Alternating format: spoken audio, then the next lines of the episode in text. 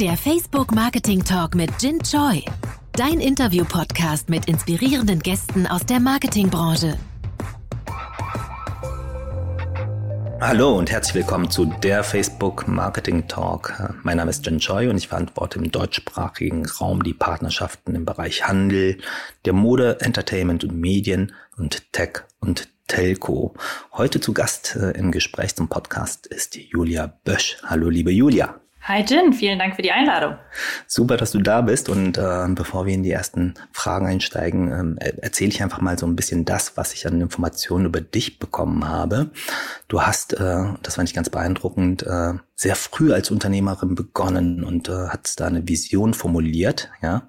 Vision to disrupt the online shopping experience. Experience. Das ist natürlich ein ziemliches Vorhaben. Und du hast BWL in München studiert, das habe ich gelernt.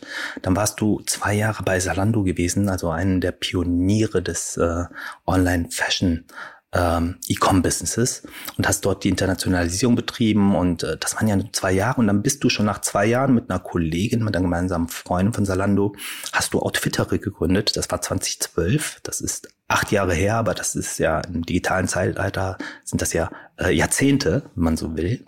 Und hast äh, aus Outfittery den europäischen Marktführer für E-Commerce in der Männermode etabliert und äh, bist da dieser Vision to disrupt the online shopping experience sehr schnell gefolgt. Ich habe auch nochmal natürlich bei Outfittery geguckt, nachgeschaut, äh, wie sich das alles darstellt heutzutage und äh, da habt ihr einen Claims stressfrei shoppen. Ich muss gestehen, ich äh, habe noch nicht stressfrei geshoppt, von daher äh, werde ich ganz viele neugierige Fragen zu eurer Plattform äh, stellen, ja. Aber ähm, da ist eine Menge passiert und ähm, was ich auch im Vorfeld zum Gespräch gelernt habe, ist, äh, dass du sagst, das äh, BWL-Studium in München war gut, auch die äh, Salando-Erfahrung war sicherlich wichtig, aber du hebst vor allem das Center for Digital Technology and Management äh, hervor. Ja, und äh, hast dich ja, so muss man es ja sagen, ja, innerhalb von äh, wenigen Jahren als digitaler Überdurchstarter bewiesen. Und ich finde es erstaunlich, ja, dass man nach dem ersten ähm, wirklich professionellen Job äh, direkt in die Gründung geht. Wie macht man das, Julia? Ja, also für mich war so seit ich 15, 16 bin klar, dass ich irgendwann ein eigenes Unternehmen gründen möchte. Ich habe nämlich damals ein Praktikum gemacht bei ähm, einer eigentlich einer Online-Agentur äh, und fand das einfach total inspirierend, dass ähm, selbst ich als Schülerin in diesem Team das Gefühl hatte, die Geschicke und die Zukunft des Unternehmens mitgestalten zu können. Und ähm, genau, dann habe ich in, in München. War, Entschuldigung, Julia, was war das ja. für eine Online-Agentur, die dich damals schon so in jungen Jahren fasziniert hat? Das war im Endeffekt wie äh, Google AdWords. Also ich habe eigentlich Suchmaschinenmarketing verkauft und habe dann in, in München, Madrid und äh, New York BWL studiert ähm, und habe eben neben diesem Studium ein sehr, sehr spannendes Programm äh, durchlaufen dürfen. Das heißt, wie du gesagt hast, Center for Digital Technology and Management in München. Und äh, dieses Programm bringt interdisziplinär äh, Studenten zusammen. Das heißt, da kommen Studenten zusammen aus dem Maschinenbau, äh, Engineering, BWL, Kulturwissenschaftler. Ähm, und äh, man baut zusammen ähm, Prototypen, berät Startups, äh, berät auch größere Unternehmen. Und äh, da habe ich es erstmal erfahren, äh, wie viel Spaß das macht, in einem interdisziplinären Team ähm, zu arbeiten und wie viel man da einfach erreichen kann. Und äh, genau, und dann bin ich nach Berlin mit dem Gedanken, ähm, ja, ich will gründen, aber ich will erst mal lernen, wie das überhaupt funktioniert. Ähm, und hatte dann das große Glück, ähm, eben bei Rocket beziehungsweise Zalando ganz am Anfang mit dabei zu sein. Hm. Und was ich da im Endeffekt gelernt habe, war, mir wurde als Berufseinsteiger eben wahnsinnig viel ähm, Verantwortung schon übertragen. Ich durfte dann die Internationalisierung leiten. Ähm, und was ich da mitgenommen habe, ist, dass ich auf jeden Fall die, die Angst vor Wachstum verloren habe, ähm, einfach mitbekommen habe, dadurch, dass dieses Unternehmen so explodiert ist in der Zeit, dass alles möglich ist. Ähm, und vor allem habe ich natürlich auch neben diesem Mindset auch ein großes Netzwerk aufbauen können. Das heißt, als wir dann 2012 Outfittery gestartet haben und im Endeffekt jeden Tag Dinge getan mhm. haben, von denen wir eigentlich gar keine Ahnung hatten, äh, wusste ich zumindestens, wen ich anrufen kann, ähm, der das schon mal gemacht hat äh, und uns da weiterhelfen kann. Ich höre da ganz, ganz, ganz viele faszinierende Punkte und, und, und äh, ja, in deiner Geschichte sind ein paar, einfach schöne Auffälligkeiten. Das erste ist, dass du beim Praktikum äh, die Erfahrung gesammelt hast, du hast das Gefühl, mitzugestalten, ja, also unternehmerisch äh, hier äh, mitwirken zu dürfen. Wir bei Facebook versuchen uns ja auch, ähm, ja, ähm, dem Thema Inclusion sehr stark zu nähern. Ja, das hat äh, eine Dimension über Diversity hinaus und auch das ganze Thema Belonging zu fördern. Das sind kulturelle Werte, an denen wir intensiv arbeiten. Ich ziehe da jetzt einfach mal eine Parallele, dass dieses Gefühl von Inclusion und Belonging und dass du schon als Praktikantin mitgestalten darfst, äh, ja im Prinzip bei dir so einen Auslöser ähm, äh, bewirkt hat, dass du unternehmerisch tätig werden willst. Das finde ich eine ganz faszinierende Geschichte. Und dann ähm, eine weitere Beobachtung jetzt in deiner Geschichte, ähm, das interdisziplinäre Arbeiten, dass sich das fasziniert hat und dass dir das auch äh, ja den die Power gegeben hat oder den Mut, äh, das Encouragement, hier unternehmerisch tätig zu werden und dass es auch notwendig ist gleichermaßen, wenn man so etwas wie Outfittery auf die Beine stellen möchte. Ist das richtig zusammengefasst? Absolut richtig zusammengefasst, genau. Also auch diese Diversität haben wir äh, bei Outfittery in die Kultur mit übernommen. Ähm, das heißt, auch hier haben wir ja eine ganz breite Mischung an wunderbaren Leuten, die wir zusammenbringen durften. Also vom äh, Data Scientist bis zum äh, Fashion-begeisterten Stylisten ähm, sind das ganz viele spannende Leute, die da zusammenkommen. Und das ist, glaube ich, eben die, die Kraft auch, ähm, die wir haben. Klasse. Wir haben äh, bei uns ähm, ein, ein internes, ja, wie soll ich sagen, wir sind ja eine Poster Company und haben viele Motti und viele Credos und eins davon ist, um, if you wanna go uh, fast, um, then you go alone. If you wanna go far, go together. Ja, sinngemäß und ja. Äh, ich glaube, das beschreibst du da eigentlich auch durch deine persönlichen Erfahrungswerte. Finde ich ganz toll. Noch eine schöne Geschichte, die ich im Vorfeld gelernt habe und das ist vielleicht der Sprung auch zur Outfittery-Gründung und dann können wir ja da inhaltlich tiefer einsteigen, ist ähm, die Geschäftsidee und ihr Ursprung. Und, und wenn es richtig ist, dann warst du damals in New York mit einem Freund und äh, dieser Freund äh, hatte keinen Bock, shoppen zu gehen, weil es ihm zu stressig war und hat sich dann jemanden quasi äh, genommen, gemietet, äh, in Auftrag gegeben, der für ihn einkaufen geht. Ist, ist das korrekt? So war das, genau. Äh, dieser Freund geht auch heute äh, noch nicht gerne einkaufen, aber er hat ja jetzt Outfittery. Und damals war es eben so, er ist auch Unternehmer ähm, und wollte gut gekleidet sein, auch abends in den Clubs von New York äh, da gut auftreten und hatte aber eben gar keine Lust, einkaufen zu gehen und hat sich einen Personal Shopper geleistet. Und in den USA ist das sehr viel verbreiteter als bei uns. Ähm, das kostet dann 100 Dollar die Stunde. Ähm, da bekommt man eben jemanden, der Experte ist und der dann für den jeweiligen Kunden das individuell in der äh, Boutique zusammenstellt oder sogar nach Hause bringt. Dann war dein Freund ähm, aber auch ein sehr erfolgreicher Unternehmer, Julia, oder? Der ist heute ein sehr erfolgreicher Unternehmer. Nee, genau. aber auch damals schon. Für 100 Dollar die Stunde? Ja, kommt drauf an, wie viel, wie viel, ja, du, äh, wie viel Stunden du buchst. Ne? genau. Ähm, genau. Und ähm, ja, und nach dieser Erfahrung äh, sah er nicht nur sehr gut aus, äh, sondern hat auch echt das erste Mal Spaß daran gehabt, hatte viele Tüten in der Hand. Und dann haben meine Mitgründerin Anna und ich überlegt, wie können wir denn diese Erfahrung online bringen und wie können wir das vor allem äh, kostenlos anbieten hm. äh, und damit eben jedem zugänglich machen. Und daraus war dann die und Idee genau das, für genau. Curated Personalized daraus Shopping. Kam dann, richtig, die Idee für Outfitry. Das heißt, was wir heute machen, ist, äh, jeder unserer Kunden bekommt eben eine äh, komplett äh, personalisierte äh, Auswahl von uns. Das heißt, der Kunde meldet sich bei Outfitry an, ähm, füllt einen äh, kurzen Fragebogen aus. Wir lernen den Kunden kennen. Das heißt, unser Ansatz ist komplett ähm, sozusagen andersrum als von normalen Shops. Ähm, wir überfordern den Kunden nicht mit einer riesigen Auswahl, sondern lernen erstmal dich als Kunden kennen. Ähm, und auf der Basis suchen wir dann aus unserem Team von mittlerweile fast 200 Stylisten denjenigen raus, der am besten zu dir passt, der sozusagen Experte auf äh, deinem Stilgebiet ist. Ähm, und dieser Stylist stellt dann in Kombination äh, mit unseren Algorithmen eine persönliche Auswahl für dich zusammen. Äh, du kannst es dann digital vorher nochmal ansehen und dann äh, schicken wir das zu dir nach Hause. Das heißt, es zu Hause wird sozusagen die Umkleidekabine. Der Kunde probiert an ähm, und äh, behält und bezahlt dann das, was ihm gefällt. Den Rest kann er zurückschicken. Und das, was für uns einfach wichtig ist, ist Feedback. Das heißt, im Endeffekt hm. ist unsere Überzeugung, ähm, Stil ist eine Reise und wir wollen den Kunden auf dieser Reise ähm, begleiten. Und jede Interaktion ist eben ein Feedbackpunkt. Das heißt, auch wenn dir Dinge nicht gefallen, äh, wir bekommen zu 90 Prozent der Artikel, ähm, die zurückgeschickt werden, ein ganz detailliertes Feedback und damit können wir eben beim nächsten Mal unsere Auswahl und unsere Empfehlung verbessern. Und äh, ja, und so ist das dann eben der Start einer möglichst äh, jahrelangen Reise, in der wir und, und in der unser System eben für jeden Kunden immer besser wird, aber auch umso mehr Kunden Outfittery nutzen, desto besser wird das Gesamtsystem.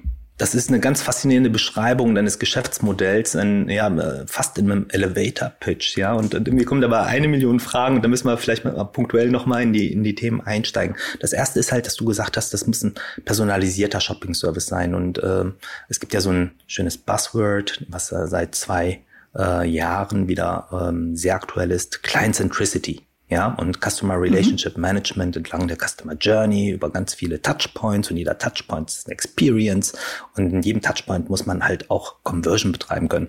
Das ist ja aber 2012 noch gar nicht so selbstverständlich gewesen. War dieses Personalisierungselement ausgelöst durch tatsächlich äh, diese äh, Shopping-Erfahrung deines Freundes, der jemanden beauftragt hat? Oder hast du schon eine wirtschaftliche Idee dahinter, dass das halt irgendwie sein muss und dass das etwas ist, was vielleicht bei deiner Salando-Experience gefehlt hat? Ja, ja, also es war schon unsere Vision, dass wir gesagt haben, wir wollen eigentlich ähm, Online-Retail auf die nächste Stufe heben, äh, weil für uns so die erste äh, Stufe war sozusagen äh, im Endeffekt das komplette Sortiment verfügbar machen. Da geht es eben darum, wie breit ist mein Sortiment, wie schnell kann ich das als Kunde bekommen, wie hoch ist der Preis. Ähm, aber wir haben eben auch beobachtet, dass sehr viele Kunden von dieser unfassbaren Vielfalt ähm, an, an Entscheidungsmöglichkeiten eben auch überfordert sind und dass es ähm, sehr stark Männer. ums Thema Kon vor allem Männer, korrekt, ja, absolut. Das ist richtig, ja. Also ich meine, wenn du ein blaues Hemd online kaufen willst, dann hast du irgendwie 2000 verschiedene blaue Hemden und eigentlich willst du nur wissen, was sind die drei blauen Hemden, die zu mir passen. Ähm, das heißt, es geht darum, diese Riesenauswahl, die es gibt, runterzudampfen auf das, was für den jeweiligen Kunden relevant ist. Hm. Plus es geht auch um das Thema Inspiration. Das heißt, viele Kunden kaufen eben immer wieder die gleichen Marken und würden eigentlich gerne mal was Neues entdecken.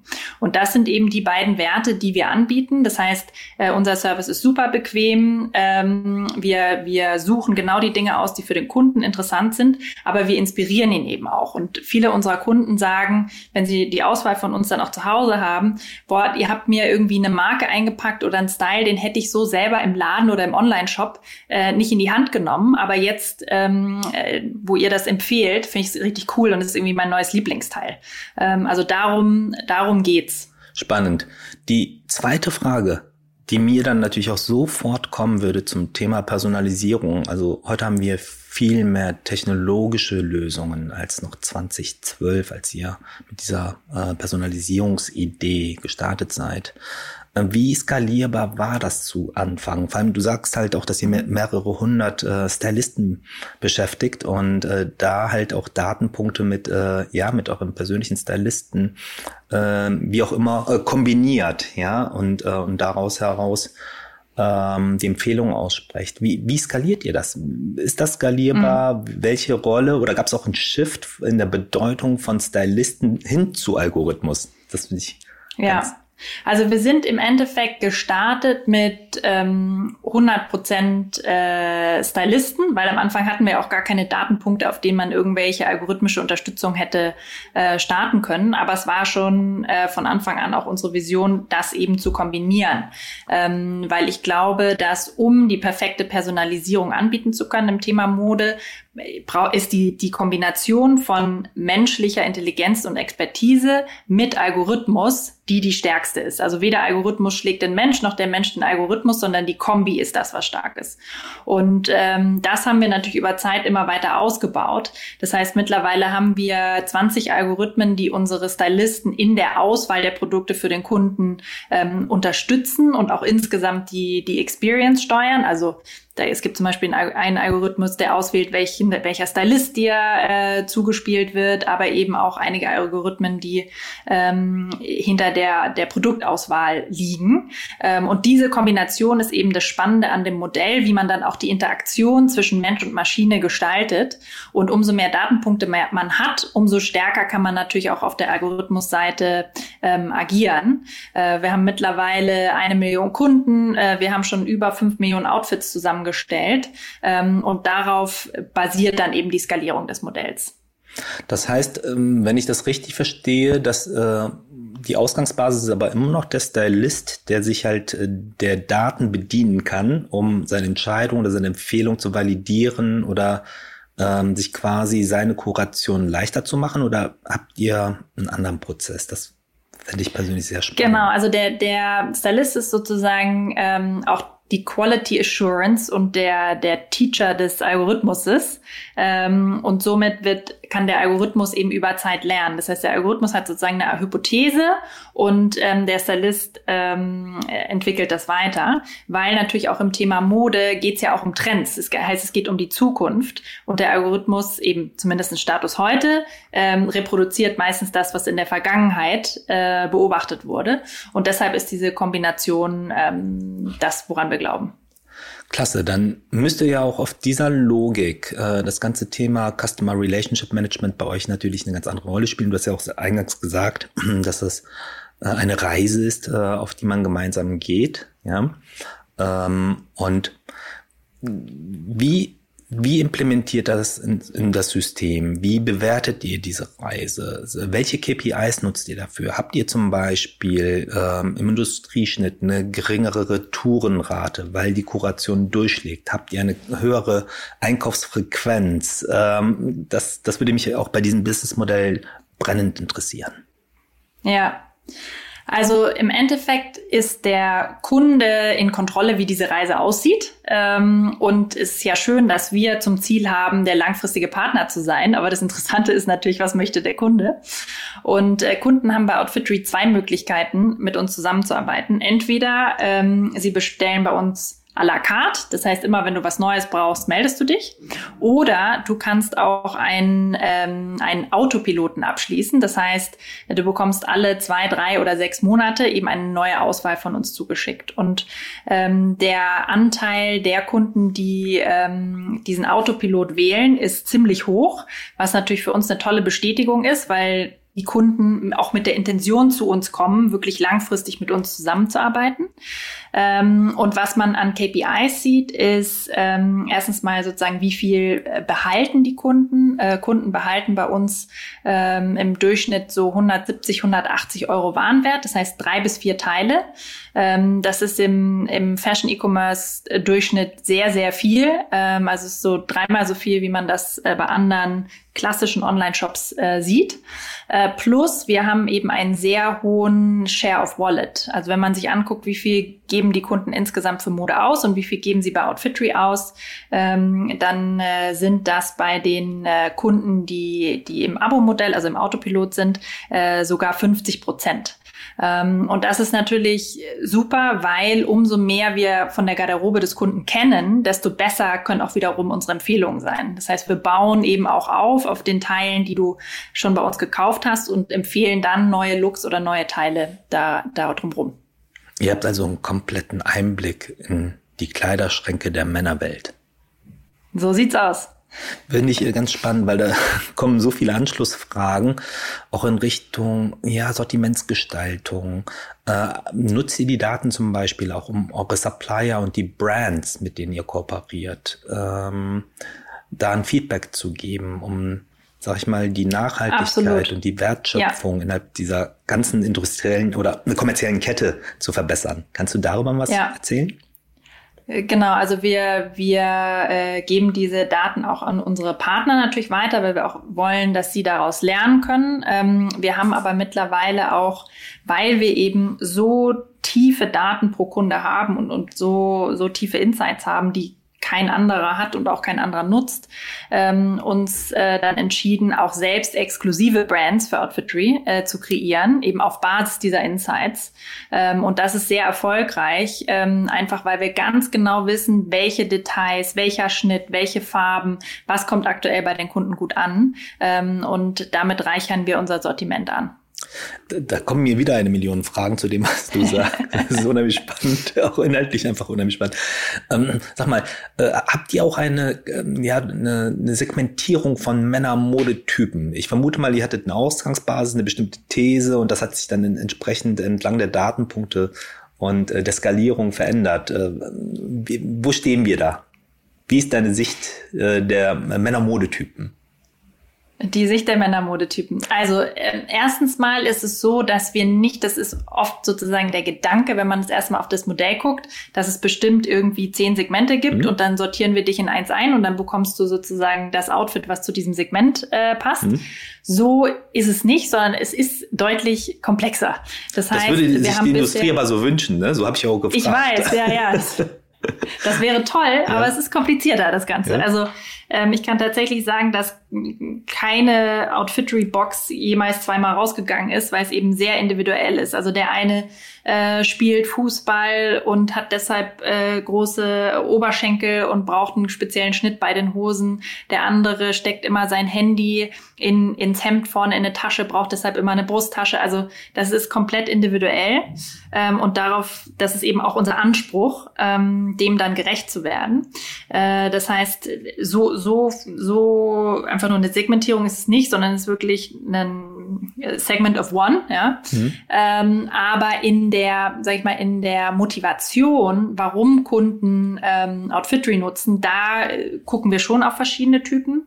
Und äh, der eine Typ ist, den nennen wir Mr. Convenience. Das heißt, es ist ein Kunde, der ähm, einfach von dieser Riesenauswahl irgendwie überfordert ist, der auch sagen würde, er geht nicht so gerne einkaufen. Das ist auch unser Freund in New York.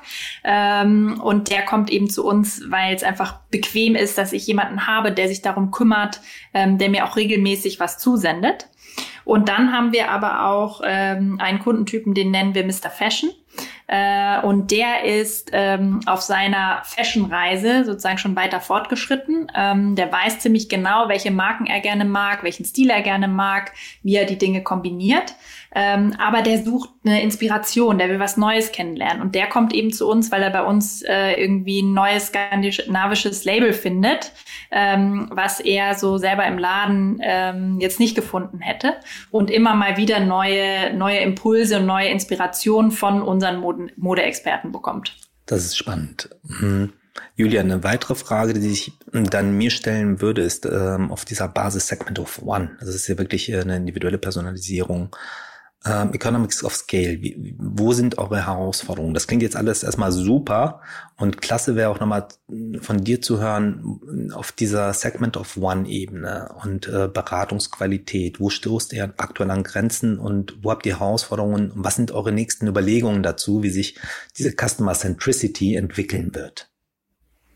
Ja, also unsere, ich würde sagen, unsere größte Herausforderung ist, wie machen wir den Service äh, noch transparenter. Weil dadurch, dass wir eben diese Auswahl für den Kunden zusammenstellen und ihm das zwar ähm, vorher in einer Vorschau zukommen lassen, aber sozusagen, wie, wie machen wir den Gesamtprozess transparenter und, und wie bilden wir noch mehr Wege für den Kunden, mit uns zusammenarbeiten zu können. Ähm, und da sind wir kurz davor, ähm, einen neuen Service zu launchen, der dann im Endeffekt unsere Algorithmen, die bisher nur die Stylisten nutzen konnten, direkt an den äh, Kunden ausspielt, so dass du auswählen kannst, hast du demnächst ein großes Event, wo du den Rat deines Stylisten haben möchtest oder möchtest du einfach in der App durchbrowsen, was sind die fünf Shorts, äh, die Outfittery jetzt Gin empfiehlt und kannst dann davon eins äh, kaufen. Also diese auch hier sozusagen die, die Konvergenz der, des Algorithmuses und, und des äh, Expertenservices des Stylisten, ähm, das, das ist für uns ein ganz großer nächster Schritt. Das sind äh, super, super spannende Einblicke ähm, in den Businessprozess und äh, auch eure ähm, Herausforderungen. Ich habe mal zu dem ganzen Thema Unternehmertum und wie du das Unternehmen entwickelt hast, ähm, auch paar Fragen. Ähm, das ist schon eine ziemliche Journey, die du persönlich auch jetzt in den acht Jahren ähm, durchlaufen hast. Was waren so die größten größten Erkenntnisse aus deiner Unternehmerphase 2012 bis 2020? Was hast du falsch gemacht? Wovon können nachwachsende Startups und junge Unternehmer oder auch andere Organisationen von dir lernen? Puh, das ist eine große Frage. Ähm, also ich glaube, wir, wir haben sicherlich ganz viel falsch gemacht und auch ganz viel richtig gemacht. Ich würde sagen, mh, mm, was wir auf jeden Fall richtig gemacht haben, ist ähm, am Anfang nicht zu lange zu zögern, sondern direkt reinzuspringen und eigentlich mit und am Kunden äh, den Service zu entwickeln. Ähm, das heißt, wir haben am Anfang einfach mit Google Sheets äh, die Präferenzen der Kunden abgefragt und dann äh, die Auswahl getroffen. Und das hat uns einfach geholfen zu verstehen, was Kunden wollen, was wichtig ist und was vielleicht auch nicht so wichtig ist. Ähm, also ich glaube, das, das war sehr gut. Ähm, was ich auf jeden Fall ähm, im Rückblick anders machen würde, besser machen würde, ist schon früher ähm, Leute mit mehr Erfahrung reinzuholen. Ähm, also wir haben viel am Anfang einfach mit mit äh, Wollen und Talent ausgeglichen, was wir an Erfahrungen nicht hatten. Und äh, das hätte uns sicherlich geholfen, ähm, das schon früher einzuführen. Plus damit verbunden auch ähm, für das gesamte Team äh, einfach sozusagen Selbstreflexion und, und Feedback noch sehr viel früher und sehr viel weiter zu implementieren, weil das ist im Endeffekt das, woran ich ähm, heute auch bezüglich Führung sehr stark glaube. Ähm, wir folgen dem Prinzip von äh, Radical Candor, das heißt äh, radikale Offenheit, äh, ganz direktes offenes Feedback, ähm, aber verbunden mit einem sozusagen mit einer empathischen Grundhaltung, ähm, weil wir natürlich bei Outfittery nach wie vor jeden Tag neue Dinge machen, äh, Dinge über den Haufen schmeißen, uns einfach sehr, sehr schnell bewegen und keiner schon genau weiß, was richtig und was falsch ist. Das heißt, ähm, wir bringen einfach die besten Leute, die wir finden können, zusammen und ähm, äh, ja, dann durch den Feedback-Prozess äh, werden wir alle besser und lernen auf der Reise. Und das ist auch für mich persönlich die größte Motivation, eben jeden Tag wachsen zu können, jeden Tag lernen zu können, zusammen mhm. mit einem super guten Team. Ähm, und das ist, das ist, glaube ich, mein, mein, mein Learning aus dieser Zeit. Spannend. Du hast wieder Stichworte genannt, wo ich ähm, wirklich auch Parallelen zur Facebook-Kultur ziehen kann.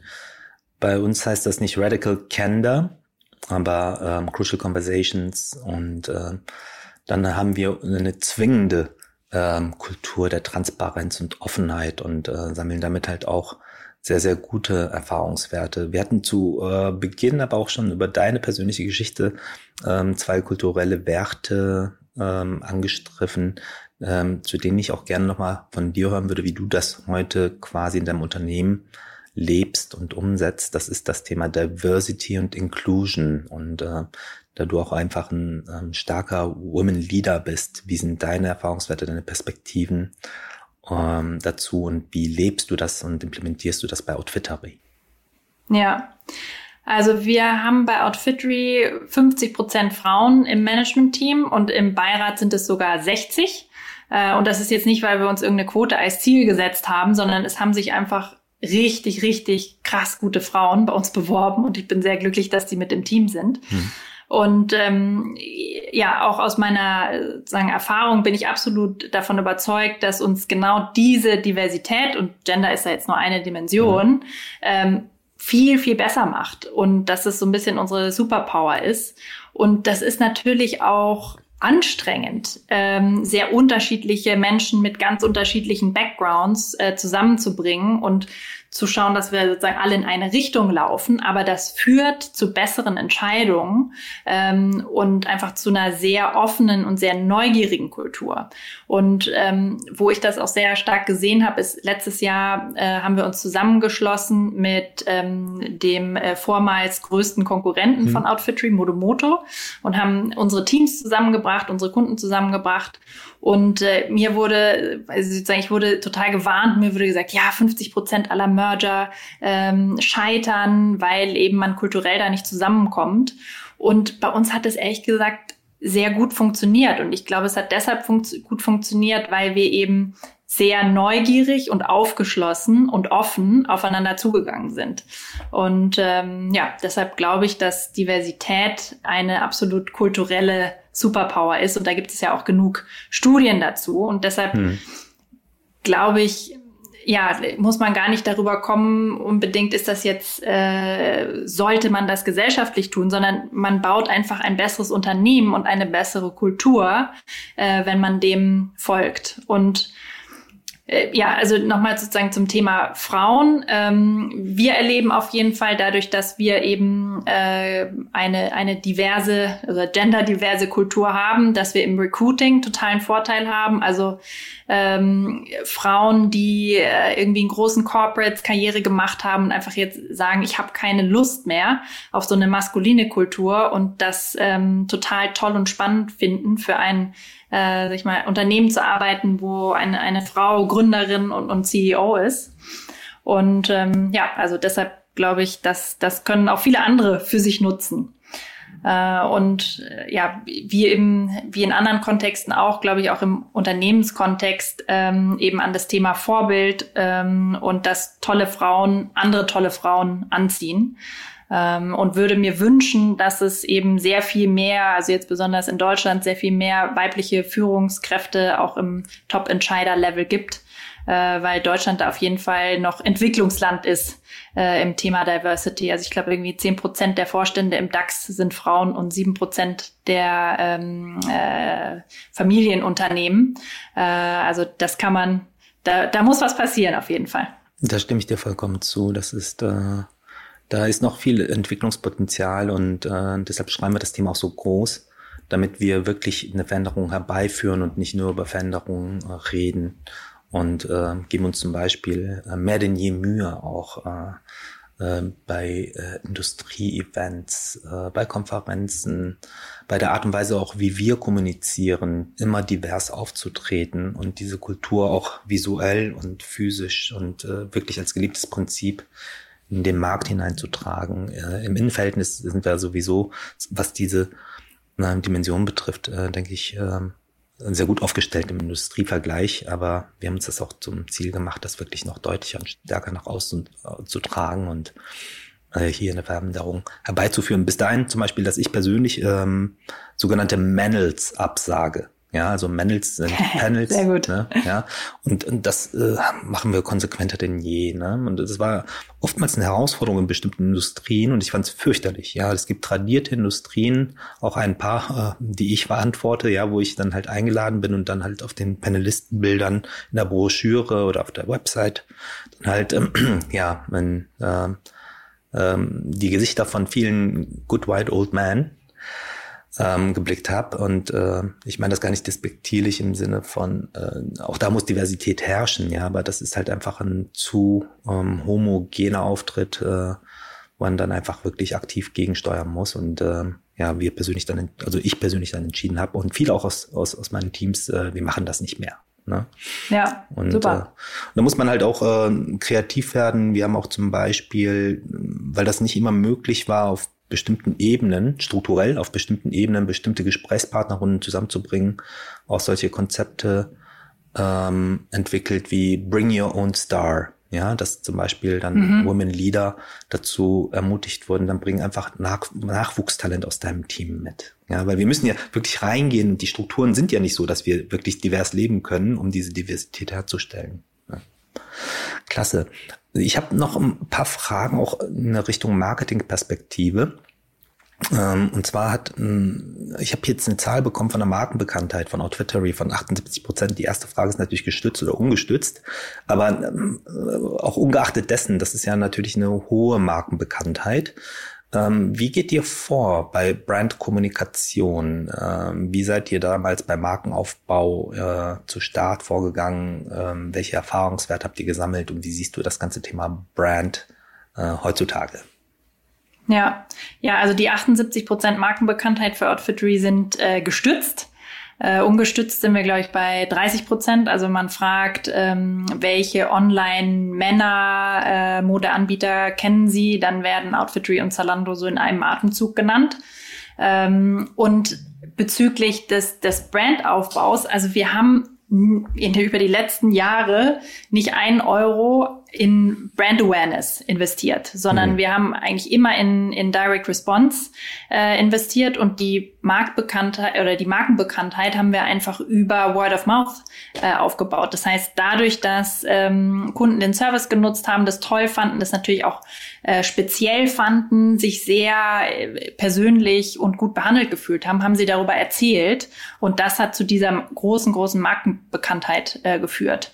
Ähm, und andere Faktoren, die da mit Sicherheit auch noch mit reingezahlt äh, haben, ähm, ist das Thema TV und auch Social Media, ähm, die sicherlich einen hohen, sozusagen, auch wenn man nicht darauf investiert, aber sicherlich als, als Nebeneffekt einen sehr hohen Brandfaktor haben. Wie nutzt ihr heute, ich meine, die, oder anders gefragt, wenn ihr über euer Curated Shopping Modell mit dieser starken Personalisierungsebene nachdenkt, was ist euer, euer größter Wettbewerber? Unser größter Wettbewerber bisher ähm, war tatsächlich der stationäre Handel, äh, weil 90 Prozent des äh, Männermodemarktes und 80 Prozent des Frauenmodemarktes ist eben immer noch stationär und die Kunden haben bisher ähm, stationär eingekauft. Das heißt, äh, das ist natürlich gerade total spannend, äh, was da jetzt an tektonischen Plattenverschiebungen äh, passiert dadurch, dass einfach Kunden ähm, aktuell nicht mehr so gerne stationär einkaufen. Und äh, der Shift Richtung Online hat sich dadurch mit Sicherheit ähm, ja, äh, beschleunigt. Ähm, und dementsprechend, ja, wird das, wird das sehr, sehr spannend. Aber das ist ja keine Challenge, das ist ja eine riesen Opportunity mit 90 Prozent. Das ist so, ja. Ja, das heißt ja, oder in eurer Sprache formuliert, 90 Prozent der Männer gehen noch nicht stressfrei einkaufen. Richtig? das ist genau. eine riesen Opportunity. Eine Frage, die ich aber jetzt noch hätte, ist, Julia, ähm, ihr habt 100 Marken. Ähm, das Sortiment, ist euer Sortiment kleiner als bei anderen Händlern äh, oder ist das vergleichbar? Ähm, also wir haben schon ein relativ konzentriertes Sortiment. Mhm. Ähm, wir definieren uns nicht über die Breite des Sortiments, sondern darüber, dass wir den Kunden eben besonders gut kennen. Mhm. Ähm, das heißt, wir haben eine Kombination aus Marken, ähm, die jeder kennt und wertschätzt. Also mhm. ob das jetzt mhm. ein äh, Tommy ist oder ein Boss, ähm, mhm. aber dann eben auch kleine, ganz unbekannte Labels, die mhm. dann wiederum die Inspiration und die Discovery reinbringen. Super. Ja, ist auch äh, dann sehr ausbalanciert. Wenn du jetzt sagst halt, ähm, ich glaube, die, die Stylisten sind schon für den aktuellen Stand eures Vorgehens äh, unab, unablässlich. Verstehe ich das richtig? Äh, ja, genau. Also für eine wirklich tolle personalisierte Modeempfehlung ähm, glauben wir aktuell eben an, an den Stylistenansatz und glauben daran auch in der Zukunft. Ja. Ähm, wird in Zukunft jede Bestellung bei Outfittery über einen Stylisten laufen? Nein, ich hm. glaube nicht. Ähm, also wir launchen gerade ähm, ein Produkt, ähm, in dem wir dir sozusagen zeigen, das sind die, das ist die Garderobe, die du schon aufgebaut hast über Outfitry und dann kannst du zum Beispiel die Jeans anwählen und dann zeigen wir dir Sommerlooks um diese mhm. Jeans und dann kannst du die auch direkt kaufen. Also das heißt, äh, unser, unser Empfehlungsalgorithmus spielt das direkt aus mhm. mhm. ähm, und somit werden wir eben diese Kombination haben. Ähm, aber ja, in der, in der Mode geht's eben erstens mal immer um die Zukunft, das, das bringen die Stylisten rein und es geht auch um den menschlichen Kontakt. Ähm, also ich glaube, Teil dessen, warum Kunden bei uns so loyal sind, mhm. ist eben diese menschliche Verbindung. Mhm. Und das macht uns auch besonders. Mhm. Und das für mich auch äh, einfach total toll zu sehen. Also es gibt auch viele Kunden, die, die mit ihrem Stylisten auch telefonieren. Das muss man nicht, aber kann man. Mhm. Und da mitzuhören, wie der Stylist dann äh, mit dem Kunden darüber spricht, äh, bei welchem Event er mit dem Outfit war und was er jetzt vorhat. Und im Endeffekt geht es beim Thema Mode ja um Persönlichkeit und darum, mhm. was, wer will ich, wer bin ich mhm. und wer will ich sein und wen will ich irgendwie darstellen. Mhm. Und ähm, ja, das zu verstehen und dann umzusetzen, das ist echt eine Kunst. Mhm. Klasse. Du, ähm, was würdest du dir denn von, von äh, uns als Organisation, als Family of Apps and Services aus einer unternehmerischen Perspektive wünschen? Was können wir besser machen, um Plattformen und Business wie dich zu unterstützen? Ja, also erstmal ähm, möchte ich euch ein Kompliment aussprechen. Nämlich in dieser Lockdown-Covid-Phase ähm, habt ihr uns echt toll betreut. Ähm, also Shoutout an unsere Account-Managerin Becky, mhm. ähm, die uns mit super guten Consumer-Daten ähm, versorgt hat. Also während dieser Zeit gab es ja alle möglichen Studien, die irgendwie rumgeschickt wurden. Und ihr hattet wirklich die die schnellsten und besten Analysen, die uns total geholfen haben, uns da extrem agil und schnell äh, zu bewegen durch diese Zeit. Also das war super. Ähm, was ich mir wünschen würde, ist ähm, generell als Advertiser mehr Transparenz, also dass wir besser verstehen können, wie eure Algorithmen funktionieren, mhm. ähm, wie euer Ranking funktioniert, ähm, wie ihr uns ausspielt. Ähm, der zweite Punkt. Äh, Nicht wie ihr euch ausspielen, Julia, sondern wie eure Werbung ausgespielt wird. Das stimmt, ja. Entschuldige, da muss ich korrigieren. wie ihr unsere Werbung ausspielt, richtig, ja. Ähm, zweiter Punkt ist eine aktuelle Debatte, also sozusagen wie wie viel Verantwortung nehmt ihr als Plattform ähm, bezüglich Hate Speech? Äh, ich glaube, da könnt ihr zulegen. Ähm, also das ist was, was, was ich mir wünschen würde. Ja. Und das dritte Thema ist ähm, relativ konkret, was wir nämlich sehr spannend finden, ist alles, was mit ähm, Conversational Commerce zu tun hat. Mhm. Ähm, das heißt, wenn der WhatsApp-Checkout äh, noch schneller nach Europa kommen würde, das fänden wir sehr spannend. WhatsApp Pay im ersten Schritt. Ja. Aber ich glaube, das Checkout, also aus einer rein kommerziellen Perspektive, würde ich mir das auch so schnell äh, wie nur möglich wünschen, damit wir halt einfach mehr Value, mehr Service und mehr Integration der Customer Journey anbieten können. Und ja. ein Feedback auch natürlich zum Thema Hate Speech, Verantwortung der äh, Plattformökonomien und äh, auch speziell sozialen Medien. Ähm, ich glaube, das hat in, in der aktuellen Phase bei uns eine so hohe Priorität gewonnen, bis hin zu Mark himself, äh, wir unternehmen schon sehr viel, um das ganze Thema besser steuern zu können. Es bleibt eine große Herausforderung. Was ich dir aber als erstes Feedback geben kann, ist, dass wir uns der Herausforderung wirklich äh, stellen wollen müssen, ja, um langfristig nachhaltig ähm, auch für euch als Partner optimal aufgestellt zu sein. Das zum einen aber natürlich auch für die Menschen, die unsere Plattform nutzen, wo wir unglaublich daran interessiert sind. Das ist Priorität Nummer eins, das Sicherheit und das Wellbeing unserer Nutzer ähm, gewährleistet sind. Ne? Gut, ähm, ich fand das, Julia, ähm, tolles Gespräch, ganz viele Insights. Ähm, ich habe heute von dir sehr, sehr viel lernen können. Ich, äh, ich glaube, das gilt nicht nur für mich, sondern auch für viele ähm, Zuhörer dieser Podcast-Episode. Von daher nochmal ähm, echt vielen Dank, dass du uns hier mit unterstützt hast. Danke dir, hat Spaß gemacht. Mir auch. Vielen Dank. Das Facebook Update. Deine wöchentliche Podcast-Dosis aus erster Hand rund um das Thema Digitalisierung. Jetzt abonnieren in der Podcast-App eurer Wahl und up to date bleiben.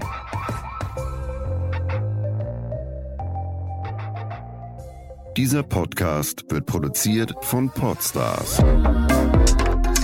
bei OMR.